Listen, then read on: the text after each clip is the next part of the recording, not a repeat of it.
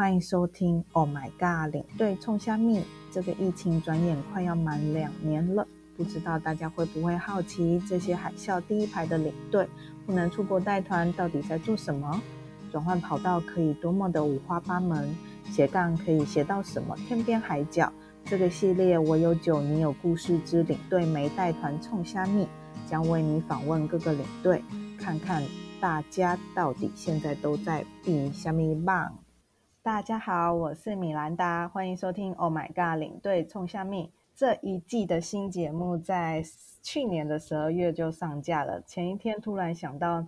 那个音乐真的是母汤，正在烦恼，刚好就看到领队好朋友 FB 放了他吉他自唱的影片，开场的那个吉他声一刷下去就很有感情，终于知道小时候为什么男生把妹都要学吉他了，然后就很不要脸的私讯，可不可以帮我配乐？今天很荣幸访问到我们节目的音乐制作人陈立斌。Hello，大家好，我是。我是立斌，然后我也是米兰达的之前的同事，然后好朋友。那希希望你们喜欢片头的音乐，谢谢。对对对，我们新的片头跟片尾的音乐都是立斌帮我们制作的。那聊一聊你的工作，因为我们很久没联络了。哦，对，我们真的好久没见面了耶！什么时候我记得，因为米兰达就是你是我学姐嘛。然后我们之前也是不同部门的，所以其实碰到的机会很少。我记得我们最后一次碰到是那时候，其实我要去奥捷。哦哦哦，帮你上课吗？是是你帮你帮我跟那个就是我们一个好朋友嘉阳上课。我们那时候约，我现在记得好像约在那个古典玫瑰园。没错没错，那应该有两三年了吧？其实我我前前后后奥杰啊，我我被 K 了三次团，所以那一次上完课没有去就对了，没有去。而且还好那一次没有去，因为那一次呢，有发生一个很离奇的事情。我如果要去的话，正确时间应该是会在二零二零二零年的，我记得好像是二月份过年后。二零二零那就是疫情的时候啊，疫情刚爆发的那一年。然后呢，我就反正我因为前前后后被坑了两三次奥杰团，然后我我其实准备了奥杰，我准备非常非常多，我就我就就还没去过奥杰，但是我对那边也好像真的就去过了一样。只是只是很好笑是。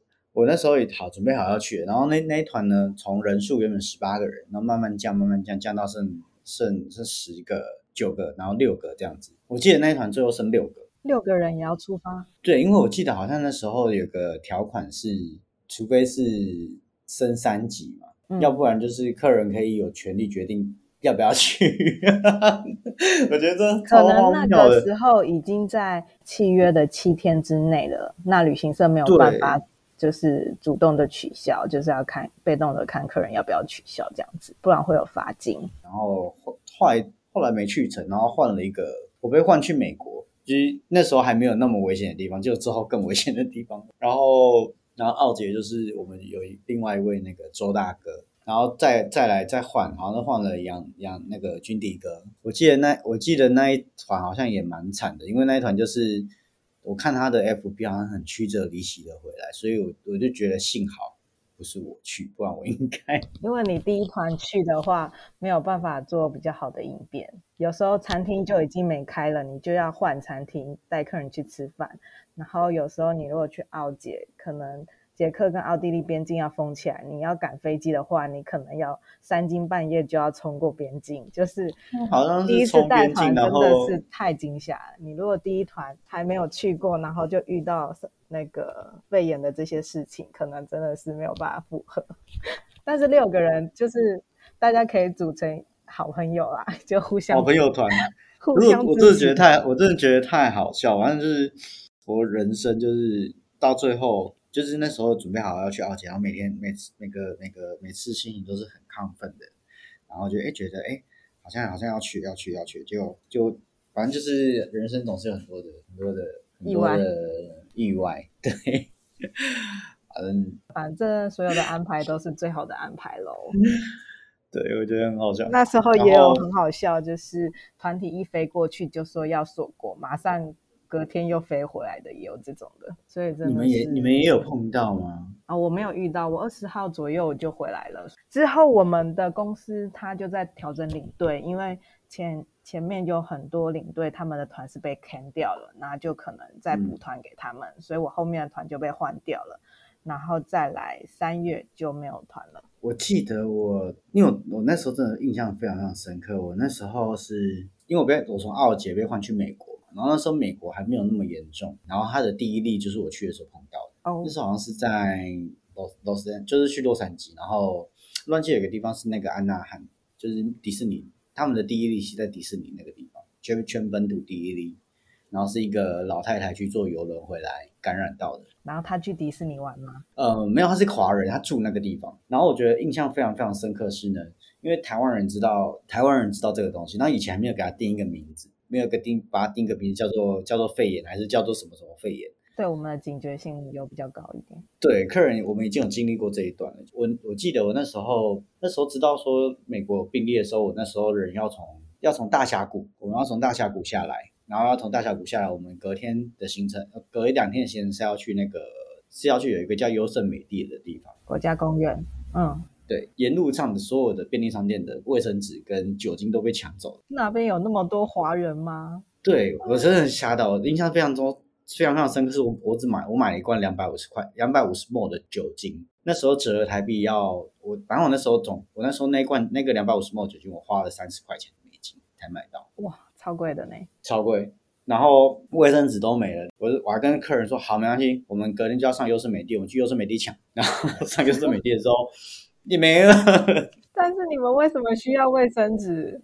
因为团上的客人就想要湿纸巾，也想要，我们也想要买酒精，然后干嘛的？因为、哦、因为最后两天大家其实都没有心情玩，就想说赶快回来就好。消毒，赶快回来。嗯。然后从从那个时候回来开始吧，一直到现在就再也没有去过美国，很珍惜那时候，还好带到最后一团。没想到疫情前，对，一回来就是已经两年了。那我想要请问一下，从疫情开始啊，我就有看到你在 FB 有跟一些朋友去音乐演出。那是什么样的机会？其实我会接触这样的演出呢？其实我疫情前我就有在表演，只是那时候没有这么的公开，因为我其实是大部分的重心都还是摆在工作，就是正常的带团。嗯，也不是说唱歌是不正常的工作，这样讲好像很奇怪。就是你觉得是比较业余的兴趣这样子？我一开始呢，是因为我去参加了一个一个很小型的歌唱比赛，认识了一些跟我。平常生活圈很不一样的朋友，就是有可能有的人是，有的人可能是弹钢琴的，有的人可能是打鼓的木箱鼓，然后有有很厉害的乐手老师，就是在玩音乐的人就对了。然后认识了咖啡厅的老板，所以那时候会办一些活动，然后我就去参加，久而久了之后就认识了里面很多人的乐手，然后慢慢的把就是唱歌的那种感觉。找回来哦，那你本来就是会音乐的吗？吉他这样子？我记得我小时候，呃，对，我小时候跟我我我其实小时候很很常常常跟我的一个姑姑在一起，嗯，然后那个姑姑呢，就是很喜欢钓，他们很喜欢钓虾，我印象很深刻，很喜欢钓虾子，然后就是会带带我去那个钓虾，带我去钓虾场，钓虾很无聊嘛，然后因为我我又不会钓虾，那小时候小朋友也不懂，嗯、然后小大人也不让小朋友跑。所以他们呢，会做一件事情，就是把麦克风塞在你手上，叫你坐在 坐在椅子上，就是看着荧幕这样子。久了之后就听大人在唱什么，那时候就无意间发现，哎，被发现我也会唱，所以每次去到钓虾场的时候就，就就派你去唱歌。可是比较好玩是那时候都唱台语歌，所以、嗯、所以你台语还不错。现在现在我我台语歌也赛了，还可以的，没有到没有没有到很认真的，对，我告情认真。可是我很喜欢台语歌，因为我觉得台语歌的歌词很美，到目前的为止都是。我觉得台语歌的歌词真的写的很美，就是它的智慧用词、意境，我觉得跟日本的演歌很像，就是他们比较重情感画面的传达。然后我，然后我自高中的时候去学吉他哦，所以就开始为了想要自弹自唱，自弹自唱把妹比较好嘛，容易吗？那时候也是为了把妹，可是没有把到，因为那时候太胖。那时候我那时候长得不好，反正是很胖。那时候人生的巅峰，胖四几公斤，九十哦，哦，很厉害哦，九十九十六公斤我记得。然后那时候反正就是。反正就是非常就是一个胖子，然后然后我只会唱，那时候人家就硬觉得觉得我唱歌很好听，那你应该去学个吉他。我印象那是我那时候的高中的时候，我看到一个看到一个女生，然后她就在台上弹吉他，自弹自唱，然后我就觉得哇，这个女生真的好美。然后虽然她不是那种很漂亮、很出众的女生，可是她就觉得很有魅力的感觉。对。那种感觉是不一样的，所以我就去参加了吉他社，然后就为了跟他接触，然后也弹了吉他这样子。可是那时候太胖了，所以没有拔到名。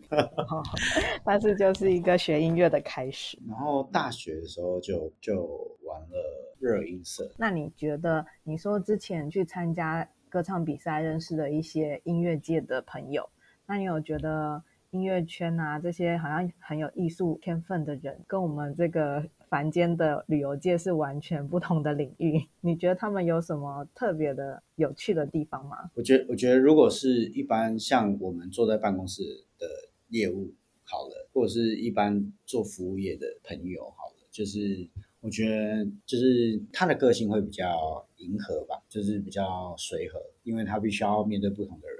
嗯。不同的事情，然后做不同的做做不同的变每一套的变化，所以他的社会化的程度比较高，这样吗？反正是他他懂得应付一百种，嗯。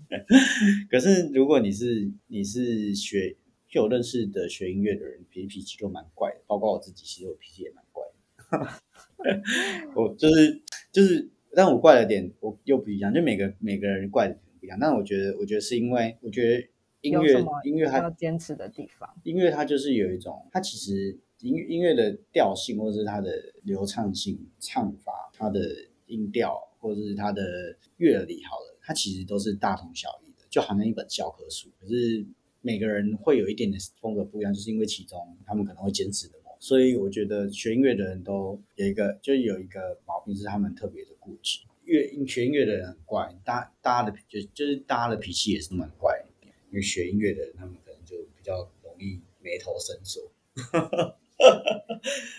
是因为学音乐的人，有人说做艺术的都比较 容易穷困潦倒，还没有成名之前是这样吗？我认识的朋友们，做音乐的朋友们，是不是真的很穷困潦倒？我觉得，我觉得看他投入的心力有多少，就就好像创业，你刚开始的时候，其实像我自己，我自己。有一阵子也试着做过全职的音乐人，但是，但是因为我的，我可能我的我的很多的各种资历或者是程度，呃，还没有到达我想要的那种感觉。可是我我觉得，我觉得是有成就感的。那那种成就感，倒不是说赚了多少钱，或者是或者是我我生活过得如何，而是而是那种我觉我觉得从表演当中获得成就感的那种感觉，会很像，就好像是一种。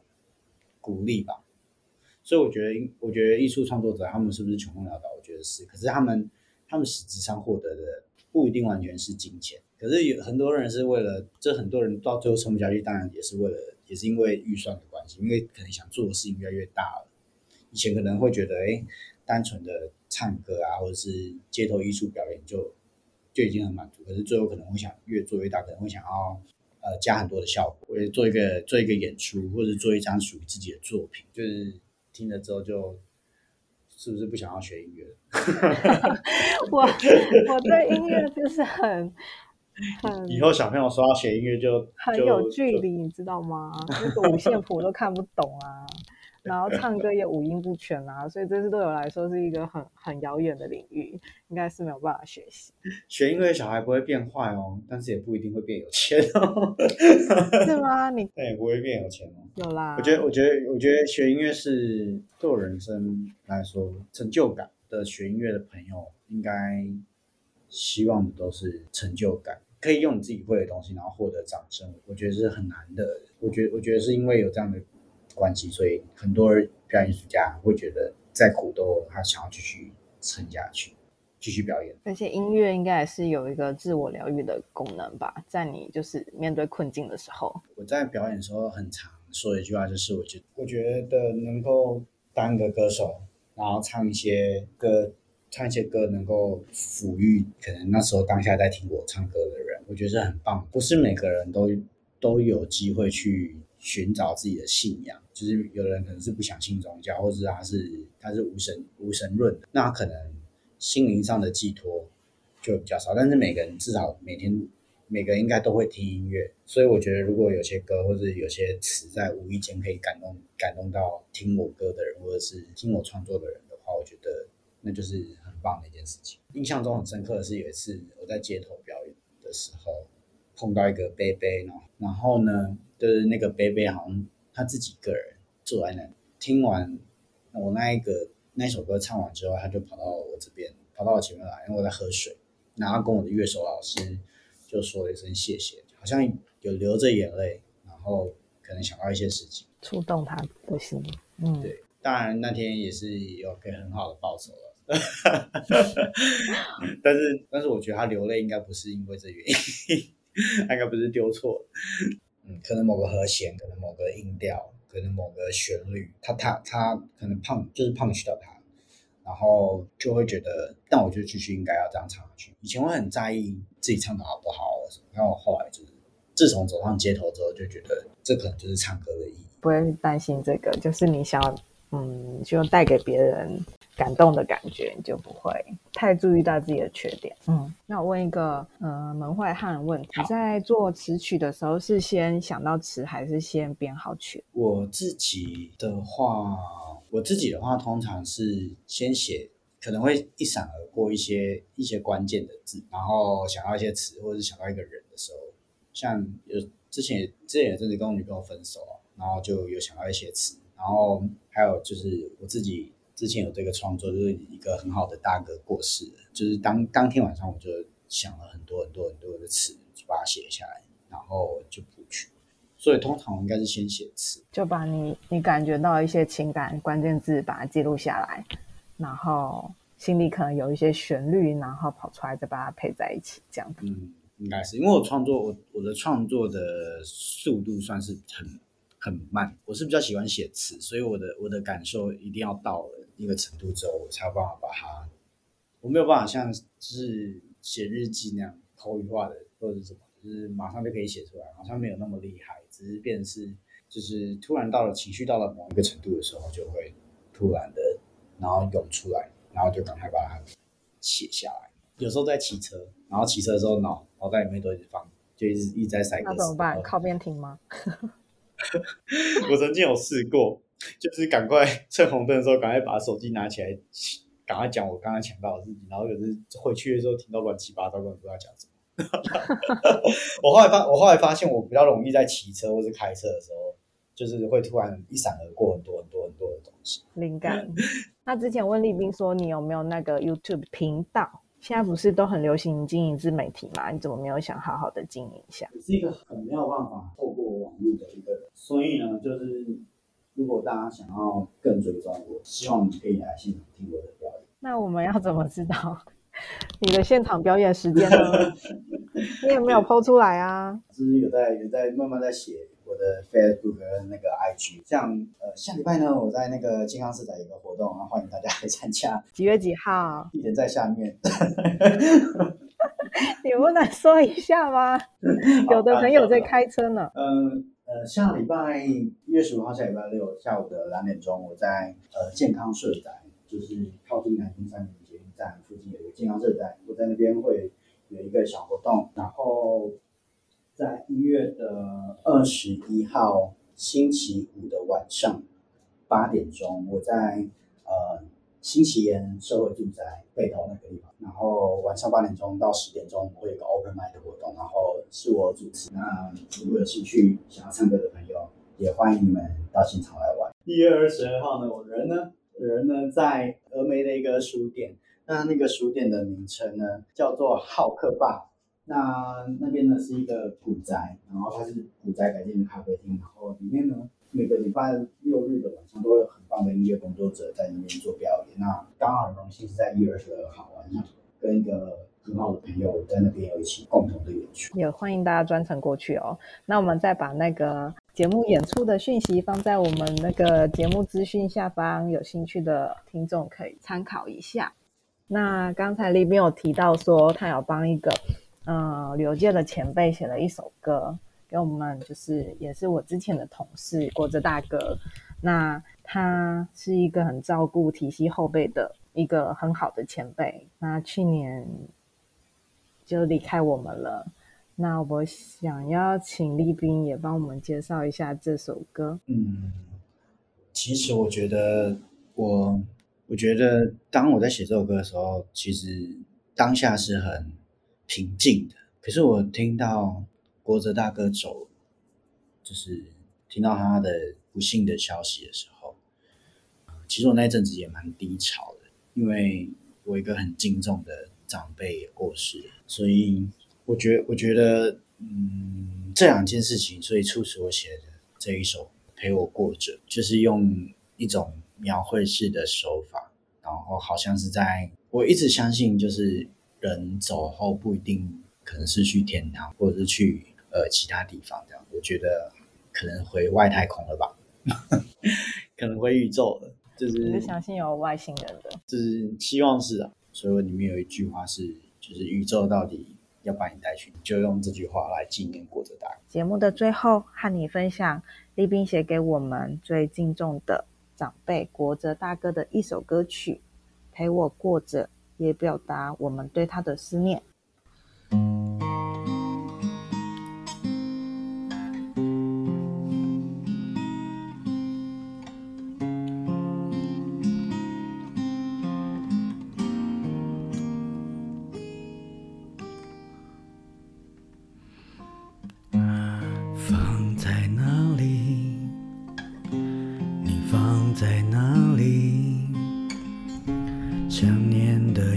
是你忘在那个抽屉？你的声音，熟悉的声音，转身后离去，像电影般的剧情。好想再跟你多说几句。算说句再见也可以，好多的话。想说给你听，告诉你今天依然风和日丽，但是为什么我的世界却下了一场雨？说到底要把你带去哪里？每个角落都有你紧紧跟随过的回忆，好想再跟你多说几句，就算说句再见也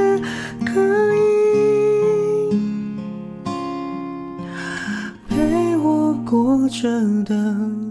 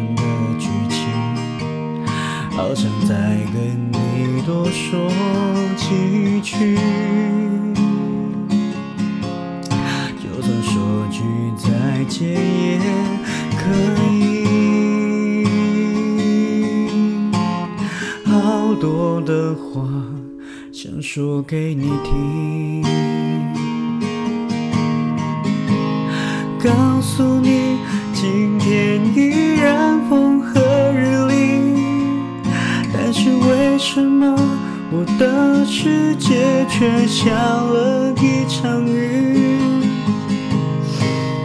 宇宙到底要把你带去哪里？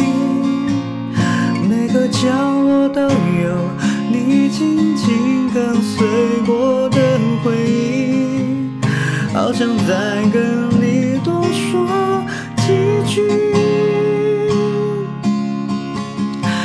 算说句再见也可以。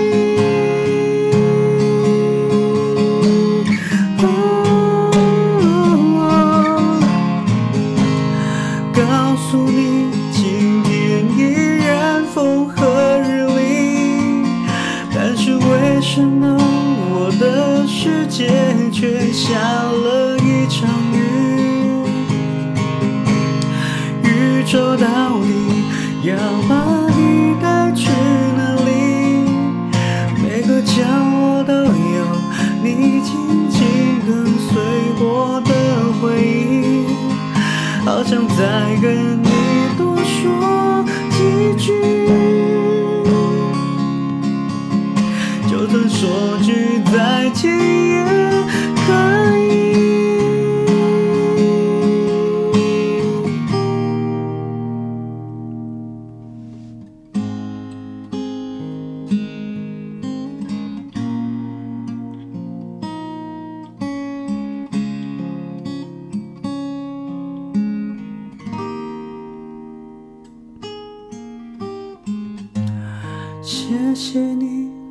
给过的那些回忆，让它变成歌曲，再慢慢的唱给你听。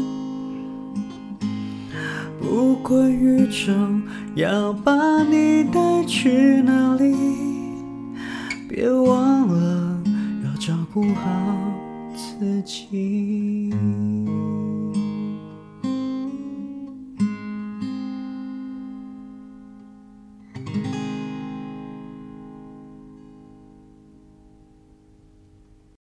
我们已经到了二零二二年了，你这个新的一年，你对自己有什么期待吗？或是向往的地方，想要往哪边去？我觉得二零二二年，我觉得二零二二年啊，是一个，我觉得是一个珍惜吧。我觉得二零二一年是失去，二零二二二零二零年可能转折，二零二零年是失去，可能很多人失去不仅仅是朋友，可能是。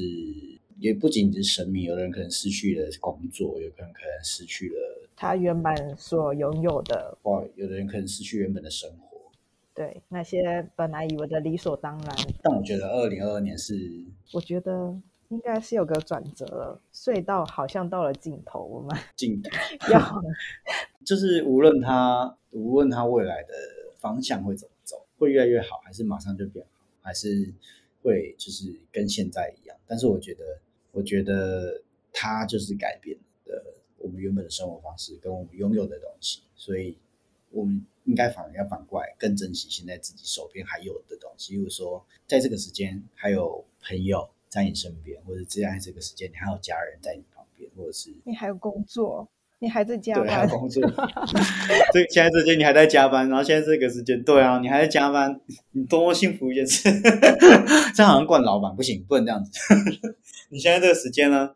我觉得就珍惜。我觉得你反过来用珍惜的角度去珍惜你身边所拥有的每一个人，就不要再把它当成理所当然，可能就珍惜。那今天很感谢立斌接受我们的访问，记录下这一段时间来的生活，谢谢。也跟我们分享你的词曲创作。谢谢，谢谢，谢谢你们，大家拜拜，大家晚安。